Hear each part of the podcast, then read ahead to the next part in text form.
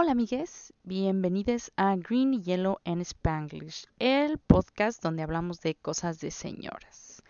Hoy vamos de lleno al tema, el video All Too Well de Taylor Swift. Vean también la primera parte donde hablamos de la letra de la canción y pues Taylor Swift en general. Ya, voy a platicarles el video básicamente muy a broad strokes. En el video es como, un, como dijo José, es un pequeño cortometraje donde vemos a una chica y a un chico en una relación y al principio todo es maravilloso, ¿no? O sea, la chica, hay un momento en el que le pregunta al otro tipo así como, ¿eres de verdad, no? Como, ¿no eres como un producto de mi imaginación?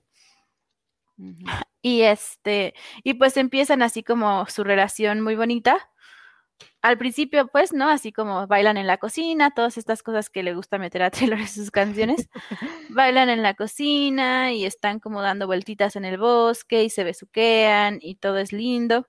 Hasta que hay una como reunión con los amigos de la prepa del chico, que además en el video es muy evidente que el chico es mayor que ella, ¿no? De hecho, el chico es ah, el actor de Styles en Teen Wolf, que también sale en The Maze Runner. pero le decía, le decía a Lila que bien que conocen muy bien a su audiencia con el casting, tanto con Styles como con Sadie, eh, la de Stranger Things. Ah, sí, y la otra, la chica es Sadie, la pelirroja de Stranger Things, que se ve súper joven, ¿no? Entonces, y este chico se llama Dylan, Dylan O'Brien, o Dylan O'Brien, I'm not sure. Ah, pero Dylan pues tiene así una barba gigante, ¿no? Súper espesa como intentando pues que se vea mucho la diferencia de edad, obviamente, ¿no? Y este, y en esta reunión pues están como con los compañeros de la escuela de él y pues se ve también que todos son mayores que ella y está como en la mesa como medio participando, pero se nota que está medio incómoda. Luego de ahí cortan a otra escena donde ya están como en casa de él. Oh, pero no, no, menciona lo más importante, que le da ella la mano y él la deja así, ajá, la suelta y la, le da palmaditas así como de quédate ahí. Ah, ¿Sabes? Eso lo mencionan en la discusión, pero I didn't notice. Y eso que le regresé para verlo y no lo, y no lo vi. Uy, dude, eso yo lo supernoté, pero ahorita te digo por qué. Continúa. Ya, bueno, pues hace eso. Y luego llegan a su casa y discuten. Precisamente ella le dice, él le dice así como es que no entiendo por qué estás enojada, ¿no? Se me hace como una mamada se me hace como está siendo completamente irracional, no sé qué te hice o así, ¿no? Y ella así como, pues es que me soltaste la mano, ¿no? Y discuten, tienen como esta discusión muy fuerte donde él la acusa de ser una egoísta y de, y pues de haber arruinado su noche con sus amigos, ¿no? Y ella le dice así como, pues es que me soltaste la mano y me, o sea, me trataste como si no existiera, ¿no? Mientras tú conocías a todos y te divertiste, pero pues yo no conocía a nadie, ¿no? Y no me, no, no me tomaste en cuenta, ¿no? No, me sentí como abandonada. Que... Ah, y luego al final él se disculpa con ella y le dice así nada más como, ah, pues siento haberte soltado la mano, ¿no? Cuando es así como, pero pues es que la mano no es el punto, ¿no? Y eso es exactamente lo que yo quería decir. Es que es lo que la mano representa. O sea, lo que la mano representa es por favor, me siento incómoda en este momento. Y él soltándola es como, eso no me vale. o sea, yo estoy en mi momento. Exacto. Y ella le recrimina, ¿no? Así como te quería sentir el importante o, qué onda, ¿no? Sí, ay, y eso me, sí, pues yo lo noté porque, pues sí, sí hubo muchas veces en que era como, necesito que me caches y, y no, o sea, se quitaban y me dejaban caer en el piso duro. Metafóricamente, nunca me dejaron caer literalmente. Encontré la ah. frase, Ajá. Eh, si quieres, termina tu idea. No, no, no, termina la tuya, yo no tengo idea. Eh, ya, me neither. ¿Quién tiene idea? Ah, dice aquí que la cura para el burnout, que ¿cómo lo traducirías? Que es como, bueno, creo que la traducción es como hiperagotamiento. La cura para el hiperagotamiento no es el self-care, el autocuidado, sino que nos cuidemos los unos a los otros.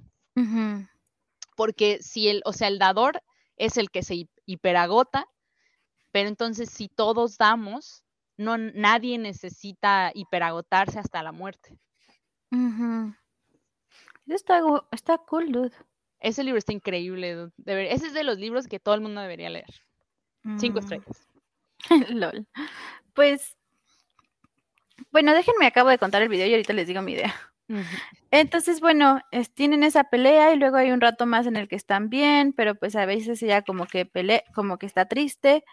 Luego, pues rompen por, no se ve muy claro, pero parece ser que en la vida real ya no estoy muy segura si él fue o fue Jonas, Joe Jonas, pero parece que terminó con ella por teléfono. Creo, creo que la cosa con Jake Gyllenhaal es que, si, si recuerdo bien, porque hace mucho tiempo que leí eso, fue que, que como que la ghosteó en la vida real. O sea, simplemente dejó, que eh, sé, eh, no, no me ha pasado a mí, pero sé que eso pasa. Simplemente es como se dejan de ver, ya deja de llamarte, ya te gusté en la vida real.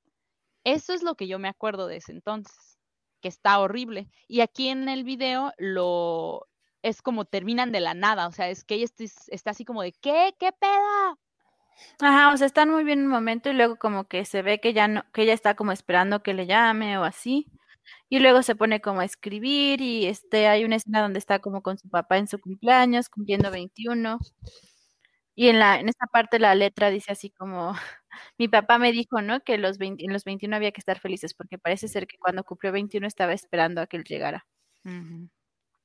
Y bueno, pues sigue la canción y él tiene como la bufanda, como que se está acordando de ellos, pues, pero no lo suficiente como para ir a buscarla. Y luego ella pues sigue llorando y al final sale ella, ¿no? Ya no la actriz, ah, que no olvidé cómo se llama. Se llama Sadie algo. Sadie Singh. Ya no sale Sadie, sino sale Taylor Swift como en una librería presentando su libro que se llama All Too Well. Y él la está viendo como desde la ventana y se gira, ¿no? Ni siquiera como que se acerca a felicitarla ni nada. Y así se acaba el video. Pero lo que a mí me gustó o me impactó mucho fue porque en estas semanas caí en el rabbit hole de, de se llaman las guerras de la memoria. Les dejo que lo investiguen. Pero entre las guerras de la memoria hay una como táctica o cosa que me gustó que encontré que se llama Darbo, que quiere decir, esta, se utiliza sobre todo como en acusaciones de violación o de abuso, ¿no? Emocional. Pero básicamente lo que quiere decir es que, por ejemplo, tú, tú dices, es que tú me violaste, ¿no? Por ejemplo. Y la estrategia del atacante es, uno, negarlo, ¿no? No lo hice. Dos, atacarlo. De hecho, tú querías. Tercero, a cambiar el rol de víctima a ofensor. Y de hecho estabas borracha y si acabé contigo fue porque te estaba llevando a un lugar seguro, ¿no? O sea, ahora es como, niego que te hice daño, te ataco y volteo los roles, ¿no? Eres tú la que está mal. Y está muy este intenso en la conversación, en la discusión esta que tienen, porque ella le dice así como es que me soltaste la mano, ¿no? Me dejaste sola. Y él se la voltea, ¿no? Le dice. Primero le dice que ni se acuerda. Ah, así como, ni me acuerdo, ¿no? Lo niega. Luego la ataca, dice, tú fuiste la egoísta, tú arruinaste, y luego le reversa, le voltea los roles, ¿no? Tú arruinaste mi noche, ¿no? Y me estás haciendo pasar un mal momento ahorita, y eres tú, no es tu culpa. No sé, solo se me hizo muy loco que, o sea, toda la estrategia de pelea, ¿no? Así como, no hice lo que tú dijiste que hice, este, no hice lo que tú dijiste que hice, de hecho fuiste tú la que me lastimaste a mí y además hiciste esto, ¿no? ajá. Y pues nada, yo solo estaba pensando así que está muy loco todo, o sea, está muy loco la situación con Taylor Swift, que es muy emblemática justo de nosotros las mujeres en la sociedad, porque pues sabemos que desde el principio de su carrera, como una de las críticas más comunes siempre ha sido, pues es que solamente escribe acerca de sus relaciones amorosas, ¿no? Como todo lo importante para ella es los chicos, ¿no? Está obsesionada con los hombres y con sus novios y sus exnovios y además es una zorra. Ajá. Pero creo que, y lo mencionaste antes, ¿no? Que te recordaba mucho a Sansa, porque Eh, me recordó a Sansa porque, como ya lo hemos platicado muchas veces y estoy segura de que muchas feministas lo han platicado acerca de Juego de Tronos, es como todas queríamos ser, este, ¿cómo se llama la otra morra? Todas queríamos ser Aria y era como, ay, pinche Sansa, pero no nos damos cuenta de que, o sea, lo único que Sansa hizo fue ser quien le dijeron que tenía que ser y seguir las reglas y hacerlo entre, o sea, todo bien. Y les, o sea, ¿qué iba a saber ella? Que el, juego estaba rigged y que... En su pues, contra. Ajá, en su contra. Que eso es también lo que dice este libro de Burnout. Este, le dice así de, no te estreses, o sea, el juego está en tu contra. No es tu culpa. No es tu culpa, ajá. Eh, y eso es, eso es exactamente, o sea, pues claro que las niñas estamos boy crazed, porque toda, desde que estamos bien chiquitas, es como tienes que estar obsesionada con, con, con los chicos. Con los chicos y con la, tus relaciones. También es como, me acuerdo que tengo un par de nombres que me han dicho, es que siempre te importa mucho lo que piense la gente de ti. Pues es que así nos socializan a las mujeres. Es como tienes que ser este, aceptable. No solo aceptable, sino agradable. Ya. Y por eso, ajá, pues es, eso es, es exactamente Sansa. O sea, ella fue todo lo que le dijeron que fuera para que después le pudieran echar pedradas de ay, pinche morra, ¿por qué no puede ser cool como Aria y, y ser rebelde? Ajá, o sea, es como toda la vida se te condena por rebelarte o por cambiar o por intentar ser diferente y cuando no lo haces es como, ah, qué sorpresa, ¿cómo te atreves a ser inútil? Pero además, solo la verdad, Sansa es mi personaje favorito de Juego de Tronos. siempre lo fue. No siempre lo fue, o sea, también cuando empecé a leer Juego de Tronos era como, oh sí, Aria, ¿no? Aria es la divertida, Aria es la emocionante. Pero conforme avanzaba en los libros decía, me acuerdo mucho que cada que cambiaba la página, porque como cambian de perspectivas, decía capítulo de Sansa y siempre me ponía triste cuando no era, porque se me hacían muy interesantes. Y eso me da, me impresiona mucho de este morro, J, eh, J eh, G, George, George R. Martin, o como sea. El Jorgito. El, Jorgito. Jorgito mm, Martín. Jorgito Martín. Eh, que, no manches, o sea, qué persona tan insightful y tan empática tiene que ser. Porque, o sea, cachó eso, sin ser mujer, cachó ese rollo. Sí, y mira, más loco que con Sansa, con Sansa está muy cool porque es como muy sutil, pero más loco y más evidente es con Cersei en el libro Feast for Crows, Festín de Cuervos, supongo. Sí, Festín de Cuervos. En Feast for Crows hay, un hay varios capítulos dedicados exclusivamente a Cersei, donde sin nunca ponerla como la heroína, te muestra muy claramente cómo es la víctima de una sociedad que siempre pensó que era menos que su hermano gemelo, que es exactamente igual a ella. Ajá. Y está, está muy bien hecho.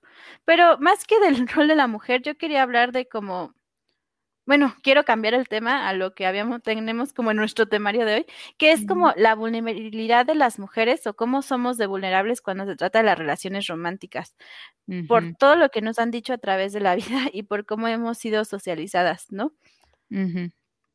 Y cómo nuestras relaciones, o sea, cómo nuestras relaciones, sí con otras personas, pero especialmente nuestra relación amorosa es para, tan importante para nosotros como individuos y como individuos sociales, ¿no? Porque, por ejemplo, dude, tú eres una de esas mujeres que siempre está en una relación. What do you have to say mm. about it? Este, no sé cuál es mi problema. Ay, dude, tengo ¿Cómo te defiendes? No me defiendo, I have no defense. Ah, tengo muchas cosas que decir al respecto, este, pero creo que lo importante aquí es que toda la vida he estado en busca de conexión. Em, muy, ya más grande, pude, gracias a Dios, este, tener esa conexión con mi familia. Este, y poco a poco he tratado de construirla también con amigos cercanos porque me tomó mucho tiempo darme cuenta de que esa, esa conexión, esa falta de conexión que le daba un vacío a mi existencia, no la iba a llenar necesariamente con un amor romántico e incluso ahora que lo tengo, no solamente con un amor romántico, pero eso me tomó años y años y soy una persona que lee mucho, que ve muchas películas, que, o sea, constantemente estoy tratando más de aprender más sobre mí misma y sobre el mundo en el que vivo y eso me ha permitido como, como aprender todas estas cosas, ah, y, e ir a terapia también. este, Entonces digo, no manches, o sea, tuve que mover cielo, mar y, tierra para darme cuenta de eso y me da, me da mucho orgullo ver que ahora mucha gente está con cursos y con muchas cosas que tienen que ver con deconstruir el amor romántico, porque neta, neta, neta, o sea, es algo que, que te cambia la vida y es que, que es parte de la condición humana. Tal vez ahí siempre estuvo mi familia y yo no la vi, o tal vez no me relacionaba con ellos porque pues era una niña y, y pues ellos ya eran más grandes. No sé, no sé, o sea, no sé por qué me fue hasta más grande que empecé realmente a ver esa, esa conexión tan importante que ahora pues es de las más importantes que tengo, como ya hemos mencionado en otros podcasts. Este, pero yo, el chiste es que yo me sentía sola y lo que el mundo a mi alrededor me dijo fue, vas a dejar de sentirte sola el día que encuentres a esa persona especial que va a ser un hombre y que van a tener una relación romántica heterosexual, porque todo lo que importa es el amor heterosexual, ¿verdad? Ya, dude.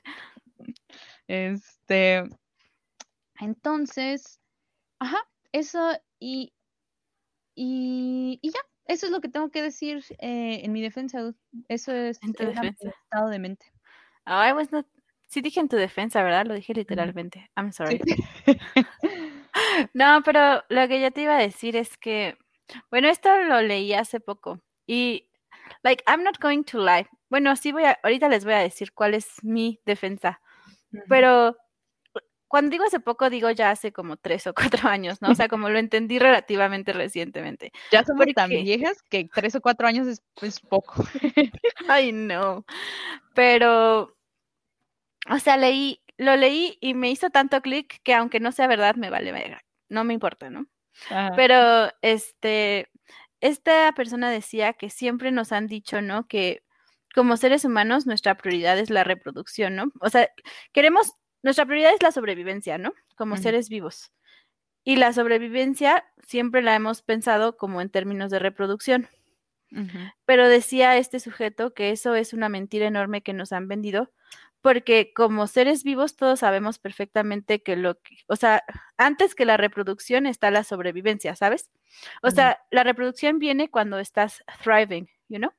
Lo más importante es sobrevivir y todo ser vivo sabe que es más fácil sobrevivir cuando estás en grupo, ¿no? Cuando no estás solo, cuando conectas. Por eso nuestra necesidad más imperativa como ser vivo siempre va a ser conectar con alguien más, ¿no? En especialmente como ser humano. Y como estamos socializados a centrarlo en la reproducción, pues lo hacemos así, ¿no? Buscamos una pareja. Pero cuando buscamos una pareja, no estamos buscando como nos dicen los biólogos o los, como quizá nos diría la biología, o sea, no estamos buscando pareja, buscando quién es la mejor persona para reproducirnos. O sea, yo, Lila, no vi a mi capitán Wentworth y decidí que él era ideal para que tuviéramos hijos porque su estructura facial era simétrica, ¿no? Sino que busqué a alguien con, e, o sea, siempre vamos a buscar a alguien con quien conectar. Y eso no quiere decir que esa va a ser una conexión saludable, ¿sabes? O sea, puedes conectar con una persona porque sabes que esa persona te va a hacer sufrir de maneras que son familiares para, para ti, porque como ser humanos los que nos dan la seguridad no es la felicidad ni el thriving, ¿no? Sino la familiaridad. Entonces buscas personas que están rotas o que te van a romper de maneras que ya, con las que ya estás familiarizado pero al mismo tiempo con las que vas a poder intentar conectar. Entonces, parte de eso es buscar una persona subconscientemente, no todo es esto consciente, una persona que te va a lastimar de una manera que tú ya conoces. Por ejemplo, si en tu infancia tu papá nunca estaba, ¿no? Ya sea porque fuera una mala persona, un borracho y demás, o porque era un trabajador, ¿no? O sea, en tu adultez, como subconscientemente, o algo así decía este sujeto, vas a buscar a alguien que te va a abandonar, ¿no? Que no va a estar ahí presente. Y pues cosas así, ¿no? Que es por eso que siempre decimos vayan a terapia, ¿no? Como es importante sanar. Bueno, pero a lo que iba con esto es que solamente me recordó lo que estabas diciendo, pero la razón, por ejemplo, por la que yo al contrario de ti, no estuve en relaciones y ni siquiera las buscaba tanto, es porque no es que no las buscara, es que simplemente nunca encontraba a nadie que yo dijera con esta persona, ¿no? Y a ti te consta que cuando lo encontré dije, con esta persona y fin. Punto. a ningún lado te me vas, capitancito. Y yo al contrario, dude, o sea, yo este me gustaba cualquier persona y me gustaron 20 mil y anduve con un buen de gente. Este, y a veces me da, a veces digo, no manches, o sea, tal vez si yo hubiera sido hombre también me hubiera sido un tóxico horrible, o sea, ser mujer realmente me, me salvó, me salvó porque pues tengo miedo de yo haber hecho eso que criticamos, ¿no? De nada más estaba buscando quién llenar este vacío, que es el vacío que te digo, el vacío de la soledad. Este, y es que neta, neta, neta, no sé por qué soy una persona que se siente tan sola. No lo sé, no lo sé, no lo sé si todo el mundo se siente así o si no, seguramente muchos. Creo que en México en particular nos mm, es una sociedad que nos hace sentir que no debemos de sentirnos solos nunca jamás, porque, lo digo porque ahora que vivo en Canadá, este, la mayoría de la gente no empieza a preocuparse por relaciones amorosas como hasta los 20, hasta sus 20. Este, o sea, sí. Eh, ajá, es más común que empiecen a tener novios más grandes. En cambio, en México es como 12, 13 años y ya empiezas con tus primeros noviecitos y la madre. Sí. Eh, no sé en qué está, no sé en qué está. Ya, y la otra cosa que quería decir es que, o sea, a nivel personal, desde chiquitas nos socializan a buscar una pareja, ¿no? Desde que tus tíos, y ya tiene novio, y le gusta alguien en la escuela, y es así como, güey, tiene tres años, déjale en paz. y este, pues que además lo ves en todos lados a tu alrededor, ¿no? O sea, desde las caricaturas, o sea, por ejemplo, si yo pienso en mis caricaturas favoritas de chiquita, son como Hey Arnold, ¿no? Donde Helga está obsesionada con Arnold. Ginger, ¿no? Y Ginger pues tiene su relación amorosa con Darren y así. Con otro también. Ajá. Este no lo veía, pero no sé, se me hace como un referente. El de Hilary Duff. Uy, Lizzie McGuire. Ya, Lizzie McGuire con Gordo. Ese era mi máximo. Este. O no sé, como que las mujeres en las en los dibujos animados y en las películas animadas dirigidas hacia mujeres, siempre están obsesionadas con una relación, siempre es como, como Helga con Arnold o como, pues, aunque no me guste simplificarlo así, ¿no? Como la sirenita con Eric o Bella con la bestia. O sea, los personajes femeninos pueden tener como muchas cosas, pero entre esas cosas siempre van a tener un interés amoroso. O sea, por ejemplo, Helga tiene así como su mamá ebria, su papá todo violento, su vida loca, su hermana demente pero sobre todo eso tiene su amor por Arnold, you know, como toda esa vida rica, interior tan rica que tiene, la conocemos solo a través del interés que tiene por Arnold. Y me da mucha risa cuando los, este, la gente de derecha, este, es como la propaganda gay y bla, bla, bla, y cómo va a herir a nuestros niños. Es como, o sea, ¿te das cuenta de cómo la propaganda heterosexual los lastima? o sea, no, es como, no, es, están chiquitos, ¿cómo les vas a enseñar eso? O sea, es como, pues entonces no pongas matrimonios ni relaciones amorosas en nada que sea de clasificación A o doble A. Y además, esa es la otra cosa que está muy loco, ¿no? ¿Cómo vemos limpio, entre paréntesis, el beso que le da Helga a Arnold al final de, la, peli. de la película? Cuando, pues, no manches, lo obliga, ¿no? Incluso hay un capítulo donde se hace pasar por Julieta y le da un besote súper no consensuado.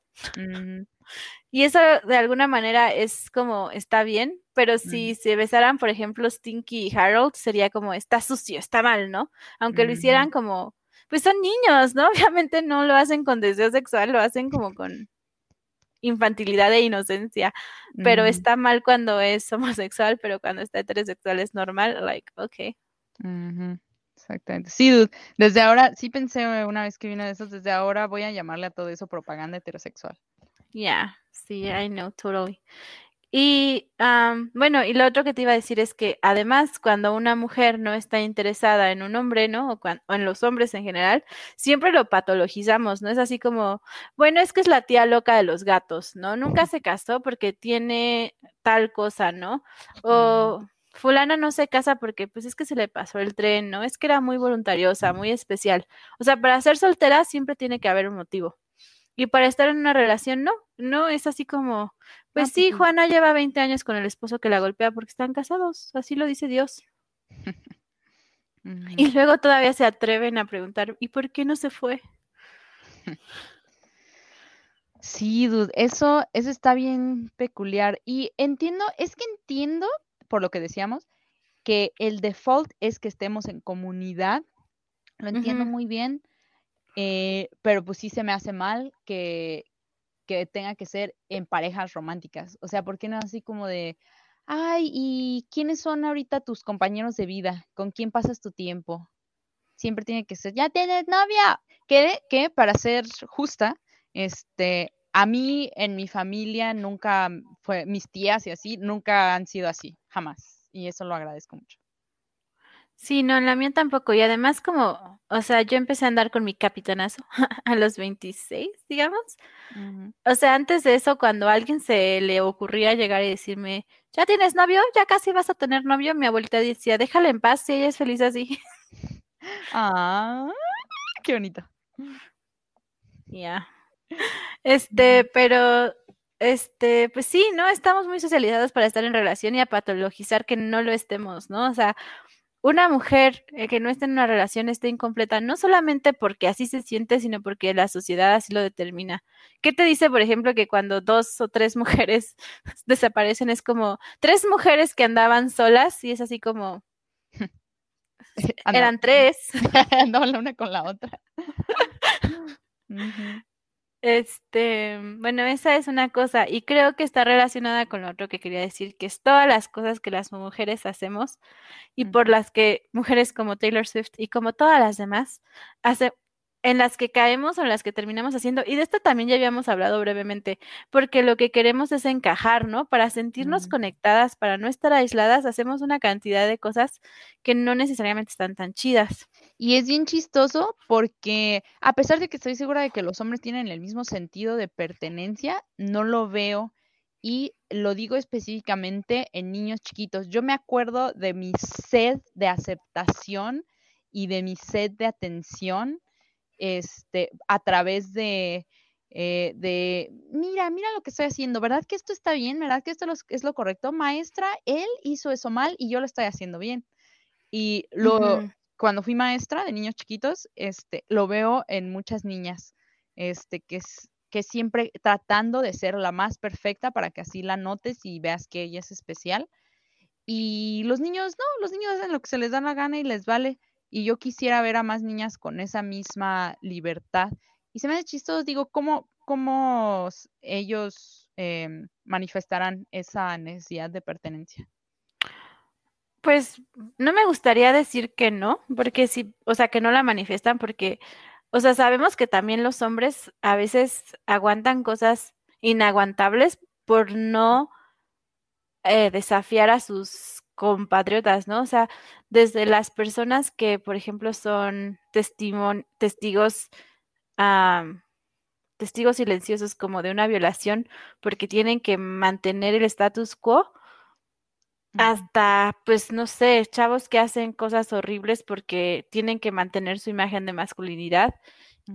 and they just cannot drop it, you know, así como típico que lo retaron que se aventara de tal lado y se acabó rompiendo la espalda porque necesitaba mantener su imagen de macho.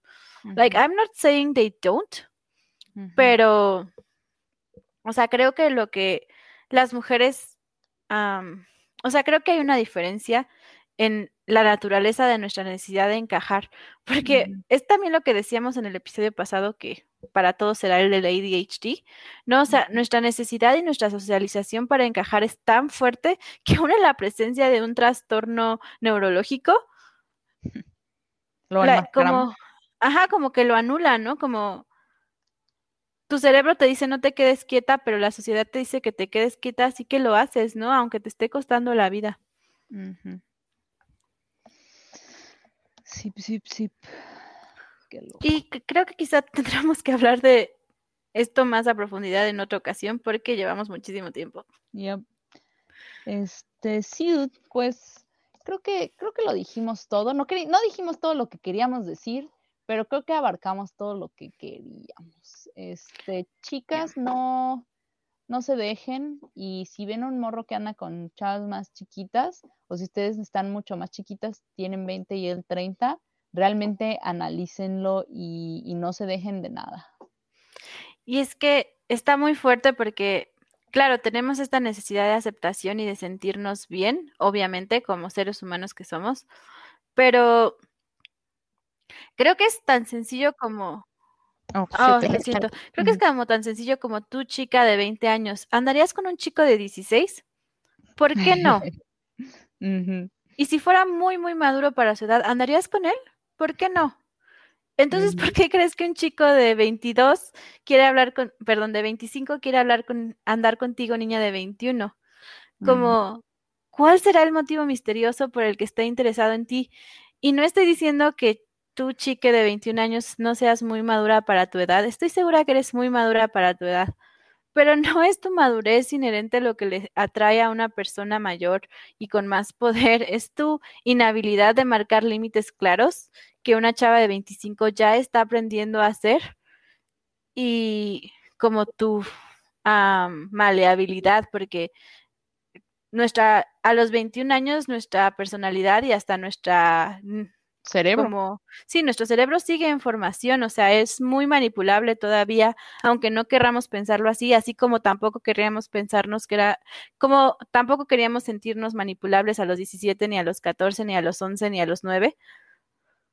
a los 21 seguimos siendo niños y creo que realmente entre más joven eres, más diferencia hacen años, ¿no? Lo decías hace rato así como, ya tenemos esa edad donde hace tres años es hace poco, o sea, sí, pero cuando tienes 21 hace tres años era la prepa y cuando tienes 17 hace tres años era la secundaria y a los 13 años hace tres años era la primaria, o sea, la dimensión o la, pues sí, la dimensión de los años es del tiempo es relativa, ¿no? Como cómo vas cambiando y, y, evolucionando. Y no quiero decir que no haya niñas de 16 años que tienen muchas cosas vividas, ¿no? O muchas experiencias, pero aún esas experiencias se adquieren en función de la madurez cerebral que tienes. Y que es la que, o sea, va de cierta manera a limitar, ¿no? La capacidad de crecimiento en muchos sentidos. Sí, hay cosas que que aunque me hubieran pasado a los 16, no hubiera aprendido lo mismo que aprendí a los 23. Exacto. Y hay cosas que me pasaron a los 16 que nunca, nunca me hubieran pasado a los 29. Entonces, pues ustedes son lo máximo, chicas. Creo que, o sea, realmente fíjense las banderas rojas cuando ustedes empiecen a sentir inadecuadas, como, como que están haciéndolo todo mal, este, y aunque ustedes me juren y perjuren, no, no, es que yo soy el problema. No, de verdad, o sea, ahí no es tú, no hay ninguna excusa para que tú te sientas así. Claro, o sea, los problemas de pareja siempre son de dos. Nunca vas a ser tú la responsable exclusiva o el responsable exclusivo del, del problema.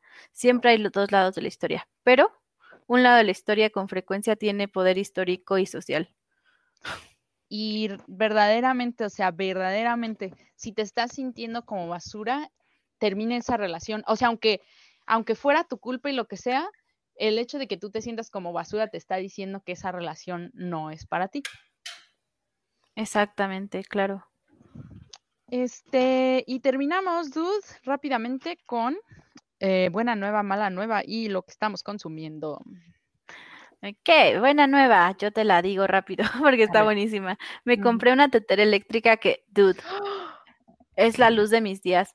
La tengo en mi escritorio y entonces hago mi té en cualquier momento desde mi escritorio. Y dura dos minutos para calentar el agua. Esas las conocí hasta que me vine a Canadá y son la mejor cosa del universo. Yeah, they're the dream. Mi buena nueva tiene que ver con el canal. Eh, terminé el guion de mi video que prometí de Él es así. Este, y ya decidí el concepto de mis, ah, de mis reviews, que se va a llamar Cine Chatarra. Cine Este, chatarra. Ahora nada más a ver cuándo lo grabo y lo edito y lo subo. Pero ya está escrito el guion. ¡Uh! Woo. Ok. ¿Mala ah, nueva, mi mala nueva sería quizá que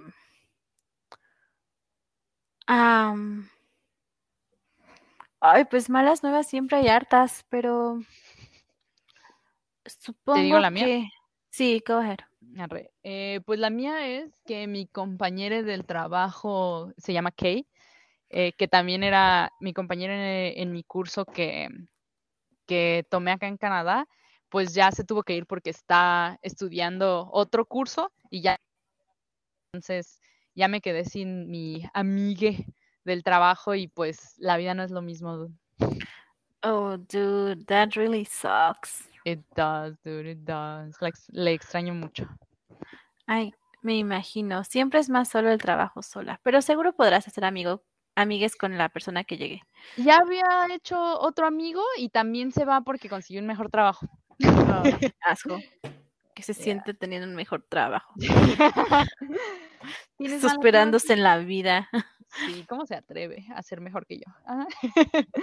Ay, pues mi mala nueva es esto que llamamos así como humble bragging, la verdad.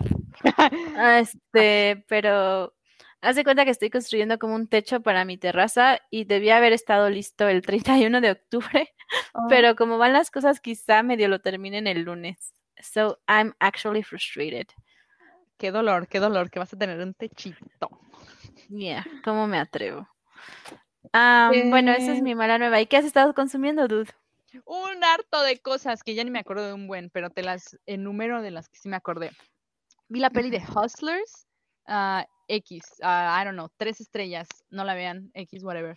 Estoy viendo la serie Kim's Convenience, recomendadísima. eh, Se trata de una familia coreana, coreano-canadiense, este, que tienen una tienda de conveniencia, que es pues como una tiendita de la esquina.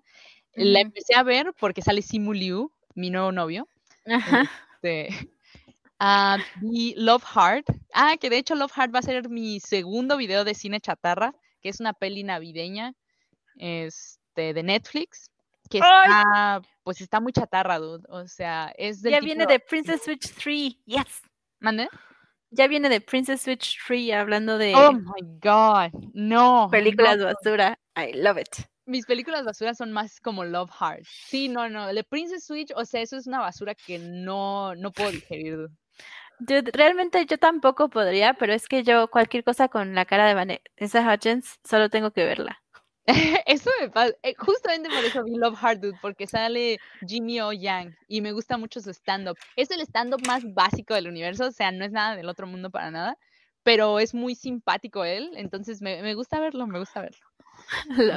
Este, luego vi ayer con mis roomies, pusieron una peli malísima también en Netflix, no sé si está en México, que se llama Werewolves Within, este, de Ajá. terror, este, de come- Eh. dark comedy, comedia y terror. Ah, malísima, dude, dos estrellas, eh, no, no mi tipo de cine basura definitivamente. Luego, ah, pues vi los primeros tres capítulos de Arcane, basado en League of Legends. Ajá. Este, y al- los primeros dos capítulos como que me dieron igual, los, los vi porque mis roomies lo estaban viendo también y pues ahí me senté. Pero luego en el tercer capítulo me enganchó, estuvo súper denso, yo no me esperaba que fuera a estar tan denso. Y ahora estoy esperando pues los siguientes. Van a ser creo nueve capítulos y van a sacar tres, ah, pues hoy, al parecer, hoy que grabamos 13 de noviembre y luego otros tres creo que el 20 o 21, I don't know.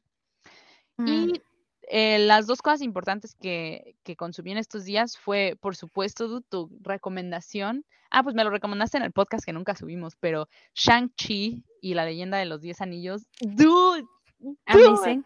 ese va a ser mi tercer video de cine chatarra, pero no porque crea que es chatarra. No, no, no, dude. ¡Oh! Me encantó esa película. Quiero hablar este, más, eh, ¿A más profundidad? a profundidad en, otro, en otra ocasión. Y el libro de Burnout, cinco estrellas.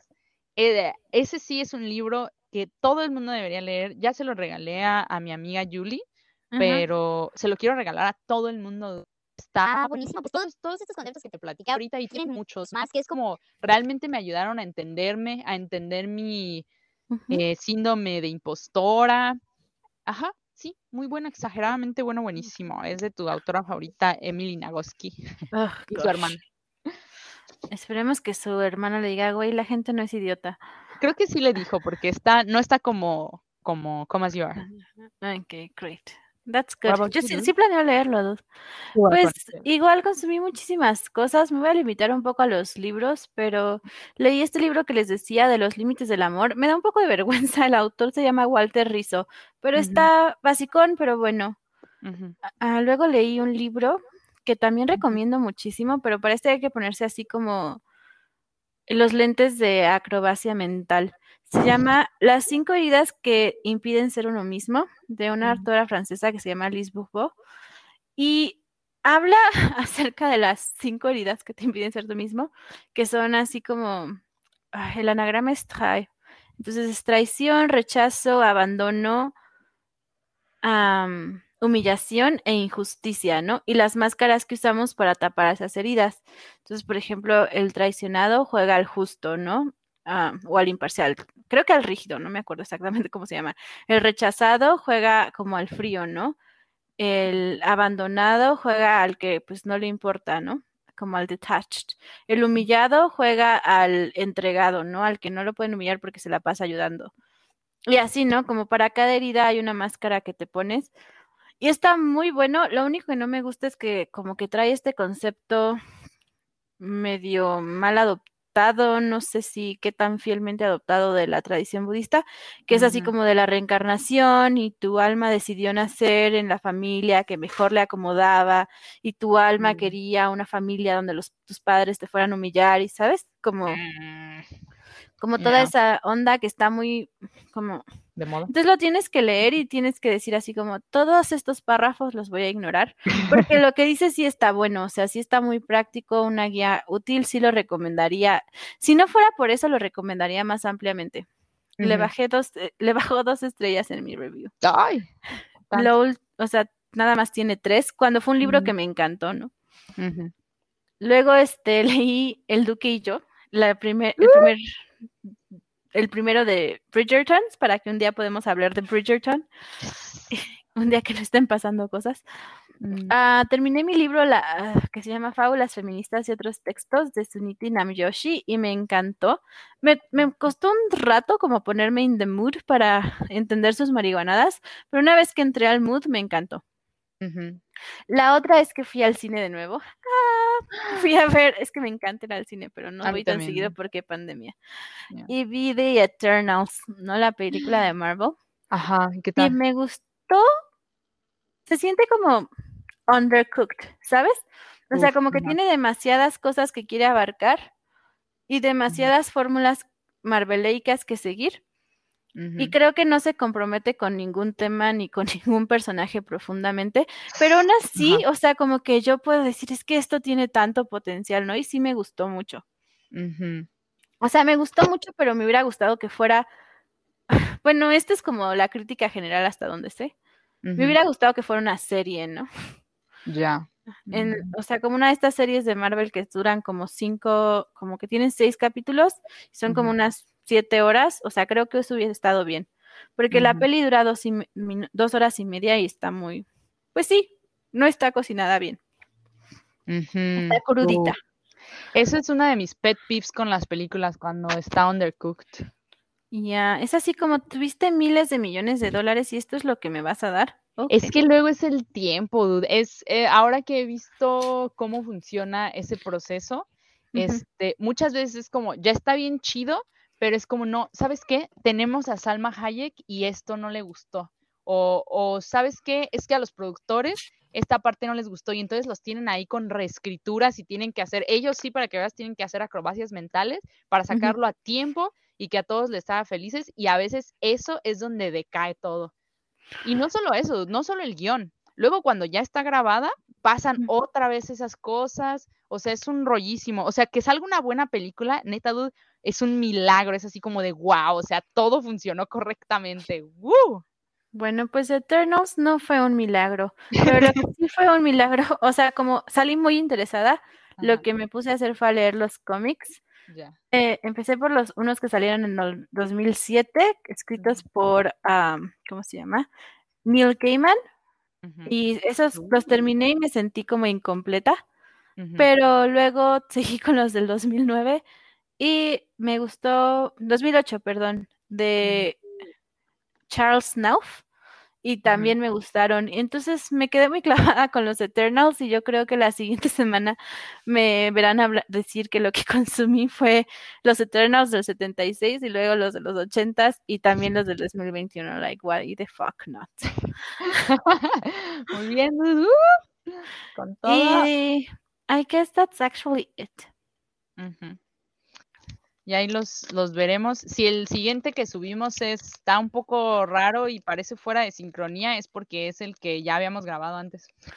Sí, estamos planeando arreglarlo. Y además tenemos grandes planes, porque aparte de la serie de, uh, ¿cómo dijiste? ¿Películas chatarra? Cine chatarra. De cine chatarra de José, tenemos planeado uno que todavía no tiene nombre, pero donde planeamos hablar como de cosas de la cultura popular en, like, short, ¿saben? Como de 15 a 20 minutos.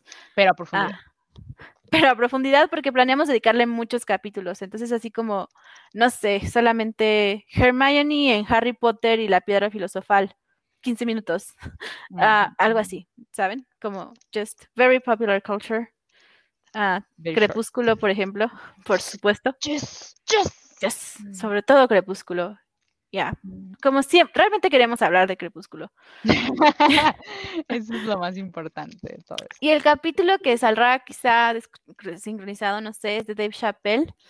Y estuvo muy bueno porque lo grabamos hace tres semanas y creo que hicimos un gran trabajo, pero han pasado tantas cosas desde entonces que la neta es que quizá pronto vean una serie mía también, así como la de Josefina que se llame Personas Chatarra o donde yo también me voy a echar mis deep dives, pero como ya saben, yo soy súper chorera, así que no les sorprenda si se tarda cinco años y dura cinco meses el audio. Sí, y de, pero de nada por el contenido. pero de nada. Tengan una bonita noche and thank you for listening to us. Thank you for using our services. Ruido de fondo. Ese era el ruido de fondo. Bye.